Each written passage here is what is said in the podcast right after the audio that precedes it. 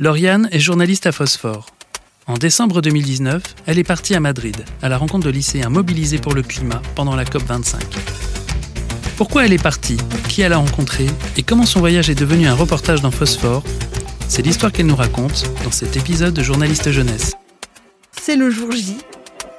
Des centaines de jeunes se, se pressent dans l'amphithéâtre du lycée français de Madrid.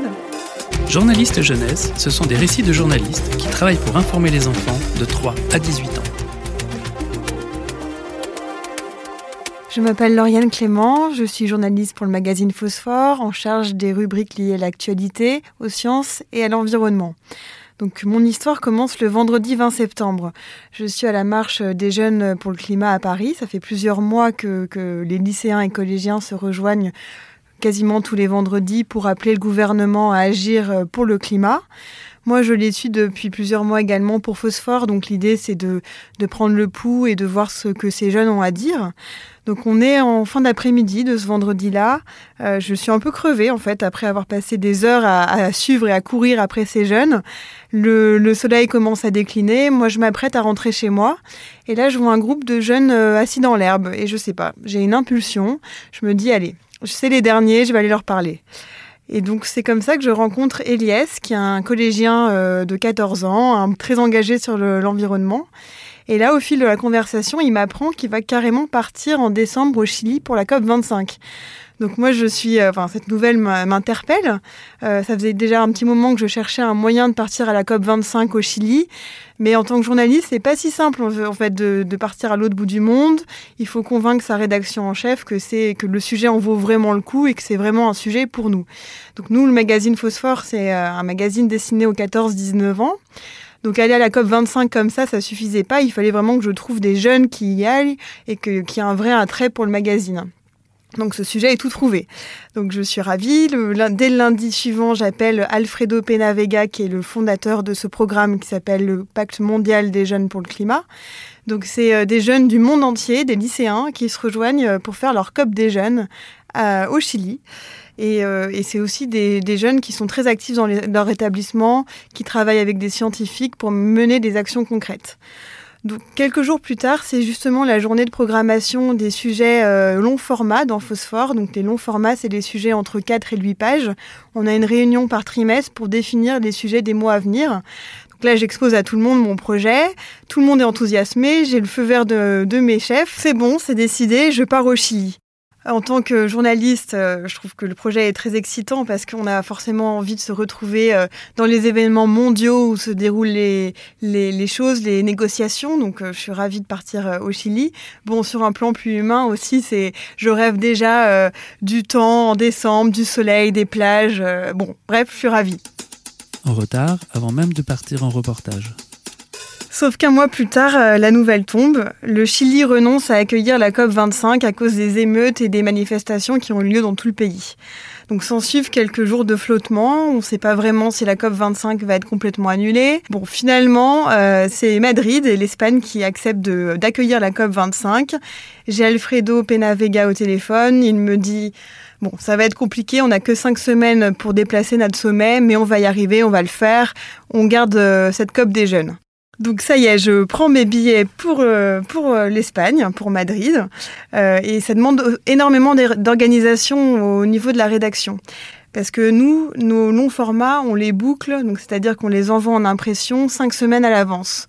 Donc ça veut dire que si on veut être dans le numéro de janvier, donc près celui le plus proche de la COP 25, je suis déjà en retard avant même de partir à la COP. Donc on négocie avec euh, les, imprimeries pour qu'elles nous laissent un délai d'une semaine supplémentaire, mais ça veut dire aussi qu'on doit, euh, on doit pré préparer un plan qui soit le plus clair possible avant même que je parte euh, là-bas.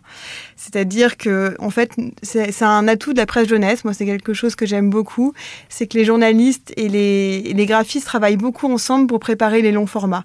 On décide à chaque fois ensemble d'à quoi ça va ressembler. Est-ce qu'on va mettre des illustrations, BD Est-ce que ça va être plutôt des photos? Donc là, on a cette réunion avec les graphistes et on décide de faire à la fois un petit, euh, un petit reportage où je raconte mon expérience associée à des petites photos. Donc là, on choisit un format très court pour les photos, très petit, parce qu'on se dit que la COP des jeunes va se passer au lycée français de Madrid Donc bon, ça va être des amphis, ça va être des salles de classe pas très jolies visuellement. Mais à côté de ce reportage, on va aussi mettre quatre portraits de jeunes. J'ai le nombre de mots exacts que je dois écrire. Je dois surtout pas dépasser parce qu'à partir du moment où j'aurai fini mon reportage, ça sera la course au timing. On va, il va falloir qu'on rentre ce sujet très rapidement. Et ça, c'est une manière assez euh, originale de travailler parce que d'habitude, on va plutôt sur le terrain et puis après, on revient et on dit voilà comment je pense euh, faire mon sujet. Là, c'est vraiment l'inverse. Donc, c'était la particularité. Et il a aussi fallu euh, trouver un photographe sur place à Madrid. Donc ça, c'est euh, l'iconographe qui s'appelle Anya qui a trouvé un photographe euh, super là-bas. Donc l'un des objectifs de ce photographe, ça va être de faire des très beaux portraits des lycéens qu'on pourra mettre en valeur sur ces pages.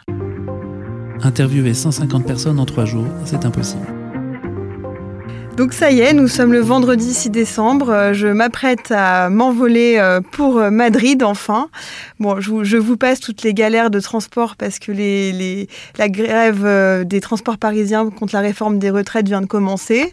Donc mon avion est annulé, repoussé. Bon, bref, ça y est, je suis enfin à Madrid. C'est le jour J. 150 jeunes, même plus, enfin des centaines de jeunes se pressent dans l'amphithéâtre du lycée français de Madrid.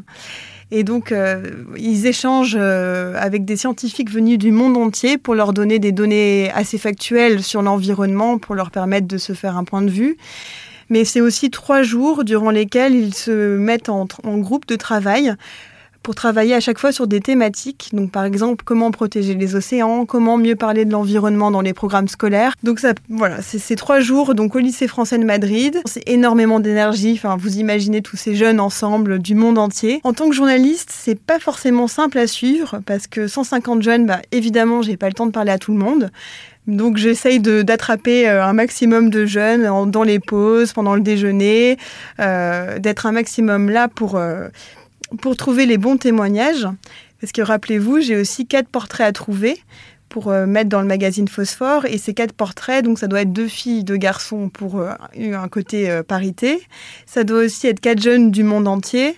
Et puis les jeunes les plus représentatifs pour moi pour la COP des jeunes. Donc c'est pas forcément simple, donc j'ai un peu ce stress. Et puis aussi c'est vraiment une joyeuse cour de Babel, ça parle dans toutes les langues, français, espagnol, anglais, il n'y a pas de traducteur. Par exemple, à un moment donné, je me retrouve à interviewer une Chilienne avec un accent un peu particulier, qui parle pas un mot de français, pas un mot d'anglais. Et c'est une franco-espagnole qui est venue à mon aide et qui a traduit en direct ce qu'elle me disait.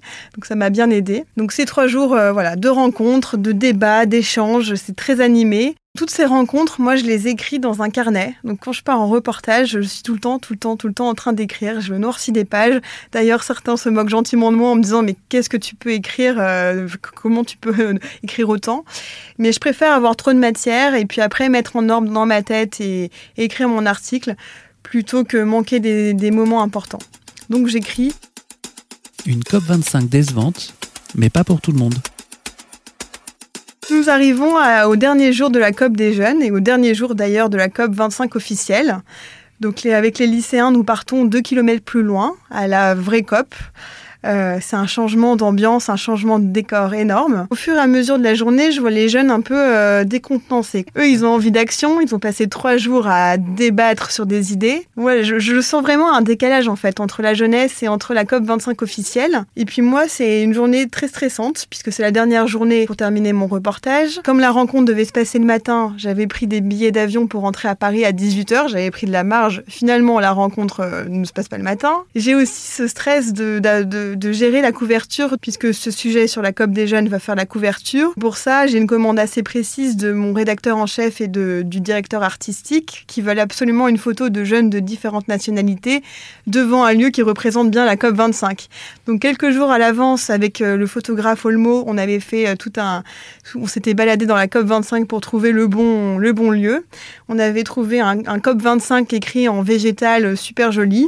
Mais donc, imaginez-moi à la COP, avec ma valise évidemment, puisque je vais directement ensuite à l'aéroport, courir après les jeunes de toutes les nationalités qui arrivent au compte-gouttes dans la COP 25 pour essayer de les convaincre un maximum de me suivre, d'aller à la COP 25 végétale.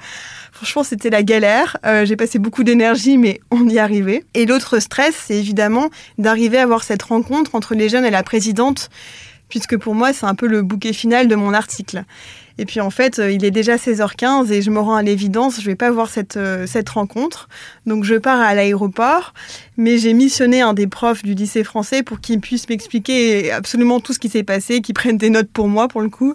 Et mon photographe euh, reste sur le terrain pour prendre la, photo officielle. Donc juste avant d'embarquer dans l'avion, ça y est, je reçois par MMS la photo des jeunes. Bon, petite déception, ils sont pas avec la présidente de la COP 25, mais avec son émissaire. Mais bon, l'important c'est ça, c'est qu'ils ont pu transmettre leurs documents euh, si précieux à leurs yeux. Et donc, euh, je peux prendre enfin mon avion. Je suis un peu rassurée. Maintenant, euh, il me reste à, regarder toutes les notes que j'ai prises et à mettre un peu d'ordre, puisque nous sommes le vendredi soir et moi, je dois rendre mon article avant 11h le lendemain matin. Donc, le tic-tac et le timing commencent. À peine écrit, déjà publié. Donc dès que je suis dans l'avion, tout de suite, je regarde toutes les pages et les pages que j'ai écrites. Et moi, à chaque fois, je, travaille en organisant par, euh, par thématique et en dessinant un peu un squelette de mon article. Donc je me dis, bon, allez, je vais commencer par... Euh, par les rencontres avec les scientifiques, puis après je vais parler euh, des groupes de travail. Enfin, j'organise un peu. Et puis une fois que je suis sûre d'avoir mis toute la matière dans les bonnes cases, entre guillemets, j'écris. J'écris. Et euh, donc je rentre chez moi, en plus encore une fois avec cette grève des transports, je rentre chez moi vers minuit. Le lendemain, je me suis réveillée assez tôt pour pouvoir euh, tout terminer et envoyer à ma rédactrice en chef avant 11 heures.